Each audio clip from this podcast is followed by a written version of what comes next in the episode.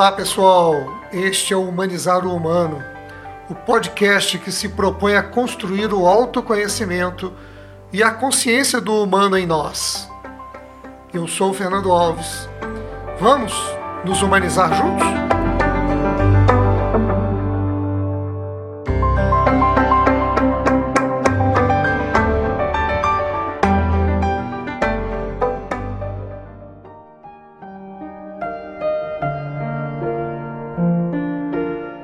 Então, nós vamos falar da prática da visão sistêmica na boa ajuda, que eu posso considerar aqui como a quarta ordem da ajuda, da forma com que Bert Hellinger traz. E espero que todos estejam acompanhando o podcast, percebendo que eu estou trazendo a ordem da ajuda no olhar de Bert Hellinger para o campo do meu trabalho, para o campo do social eu estou retirando do lugar costumeiro, quando as pessoas olham para as ordens da ajuda, dentro apenas da cultura das constelações familiares. Eu estou trazendo, por assim dizer, também para o campo da visão sistêmica, da constelação sistêmica, não somente familiar. E trazendo isso para a arena social, para o âmbito onde eu trabalho, para os grupos e, como eu tenho dito, serve para todos aqueles que descobrem que a vida é feita de ajuda. A sociedade, a humanidade é um grande sistema de ajudas. Então, é preciso trazer a ordem da ajuda para a vida e não apenas para o campo terapêutico, estrito senso, na relação terapeuta-cliente. Então, trazer o campo da ordem da ajuda, das ordens do Bert Hellinger, para a vida, para o nosso trabalho, para a relação com amigos, para todo o espectro da vida. E hoje, para falar dessa boa prática que olha para o sistema e que não vê um indivíduo apenas como indivíduo, é que eu quero trazer para vocês dois exemplos para poder demonstrar isso no campo da vida social. E eu vou trazer o caso de uma situação que eu acompanhei de perto. Em São Paulo, com o programa Trabalho Novo, que foi um programa criado para retirar as pessoas em situação de rua, da rua, levá-las para dentro dos abrigos da prefeitura, capacitá-las e inseri-las no mundo do trabalho, podendo com isso criar o caminho da autonomia novamente. E a Rede Cidadã, e eu participei muito de perto de tudo isso, e nós tivemos um caso extremamente interessante que exemplifica bem esse olhar sistêmico de quando você vai ajudar uma pessoa, mas você não pode olhar para aquela pessoa apenas como um indivíduo. Mas você olha para ela sabendo que ela pertence a uma família, a uma história, a um sistema do qual ela já se envolveu, aos diversos sistemas da sua comunidade, do seu bairro, do seu trabalho anterior, dos grupos sociais dos quais ela participou. Quando você olha assim, você amplia a capacidade de ajuda ou de compreensão dos limites da ajuda, ou dos movimentos necessários para compreender como aquela ajuda pode ser feita dentro das circunstâncias na qual cada pessoa se encontra. E tivemos um caso muito interessante de uma pessoa em situação de rua, mulher, saiu da rua, foi para o abrigo da prefeitura, entrou no nosso programa de capacitação sociocomportamental, foi levada para uma empresa, participar do processo seletivo, foi contratada e começou o seu trabalho. E a empresa foi se encantando por essa pessoa, pela sua competência, pelo seu envolvimento, pelo seu compromisso. E todos elogiando e todos felizes com aquela mulher que saiu das ruas, retomou o mundo da vida, com uma moradia ainda transitória nos abrigos da prefeitura, mas em processo de reinclusão social, dentro de uma grande empresa nacional, mostrando resultados mostrando suas competências. E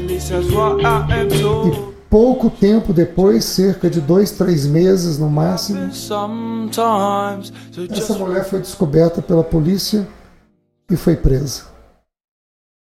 Foi presa pelo seu passado em que ela se envolveu na venda de drogas. E ela estava na lista com seus documentos entre as pessoas procuradas pela polícia. Então veja que interessante. Todo um programa montado, um programa social, montado para ajudar as pessoas em situação de rua, encontrou essa mulher que tinha sua história e que tinha seus vínculos com os sistemas aos quais ela se envolveu.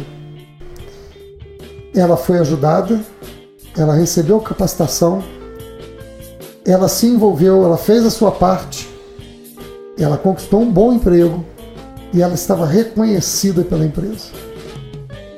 E ela foi interrompida nessa trajetória de reinclusão porque tinha uma conta a ser acertada com o sistema da sociedade com a sociedade que tinha uma cobrança a fazer por conta de um período que ela viveu em que ela se envolveu com a venda de drogas.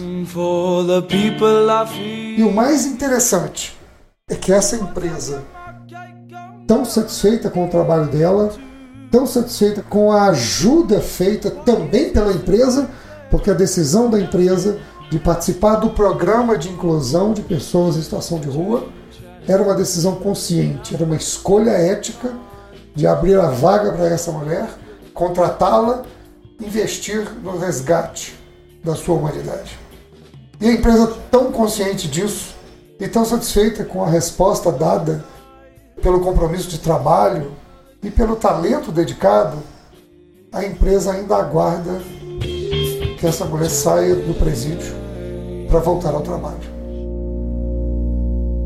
Mas esse é um caso que exatamente nos permite olhar para essa dimensão de que quando você vê a situação de uma pessoa, você precisa de olhar para todo o sistema que envolve a vida dessa pessoa para você entender a sua capacidade de ajudar e os limites de ajudar. Claro que eu vivi isso de perto e muitos nos frustramos de ver naquele momento a polícia retirá-la da trajetória de resgate da sua humanidade para que ela pagasse um assento de contas com a justiça. Mas esse sistema existe, ele faz parte e ela está com vínculos a serem resolvidos com a sua história. Então, esse é um exemplo muito vivo de como que nós precisamos olhar para cada indivíduo, mas olhar para o sistema como um todo. Para todos os sistemas, eu diria, não é um sistema só, como às vezes a gente prende muito o olhar para apenas apenas olhando o sistema familiar. Da mesma forma, outro dia eu fui abordado por uma pessoa muito interessada em ajudar jovens, especialmente jovens envolvidos é, em situações com a lei, em conflito com a lei, que do ponto de vista da sociedade e do sistema de cuidado dos jovens que se envolveram em atos infracionais, nós chamamos de jovens em medidas socioeducativas. E eu fui procurado por uma senhora muito intencionada, muito bem intencionada, muito comprometida em, em querer ajudar alguns jovens que possam ter se envolvido em atos infracionais, mas que ela via que eram jovens que podem ser recuperados e serem eh, trabalhados. Algum investimento pode ser feito de atenção desses jovens, seja de um cuidado psicológico, seja de uma formação para o trabalho, seja de uma presença que possa levar a eles aconselhamento, apoio de diversas formas. E essa senhora me procurou, me trouxe até mesmo a imagem de alguns jovens cometendo crimes e como que nós poderíamos ajudar esses jovens. E foi um outro exemplo extremamente rico, porque quando você olha assim, eu quero ajudar esse jovem, mas ele já está dentro de um sistema. Um sistema infracional, um sistema que cuida das medidas socioeducativas, e agora tem um juiz que acompanha esse jovem, agora tem provavelmente uma casa onde ele está com a liberdade restrita, então tem todo um sistema por trás. E muitas vezes o trabalho com esses jovens é bem sucedido, mesmo ele tendo ficado num período restrito, em regime fechado, em casas abrigo, onde ele, por assim dizer, fica mesmo acautelado, não podendo sair por meses, acompanhado por um juiz, por assistentes sociais, e muitas vezes o jovem dá a volta por cima e ele sai com um novo olhar para a vida. Mas quando ele volta para a sua comunidade, os ex-amigos, o sistema criminal, o sistema do, do qual ele tinha saído do ponto de vista do envolvimento com os atos infracionais, o sistema o cerca, o mobiliza e exige dele a volta ao sistema anterior. Olhar para isso é extremamente importante para que a gente entenda que essa é uma ordem da ajuda extremamente importante. Nós precisamos olhar para os sistemas que cercam as pessoas. Eu quero agradecer a você por participar deste podcast. Quero ouvir suas opiniões, críticas e aquilo que este programa possa ter representado para o seu dia. Quero muito encontrar você no trabalho gratificante de humanizar o humano. Esse caminho para sermos de fato divinos na arte de viver. Deixe o seu like, seu feedback, suas dúvidas, seus comentários, para que possamos refletir juntos, construir juntos essa caminhada. Aguardo você nos nossos próximos programas, encontros e nossos workshops. E deixo aqui meu afetuoso abraço para você.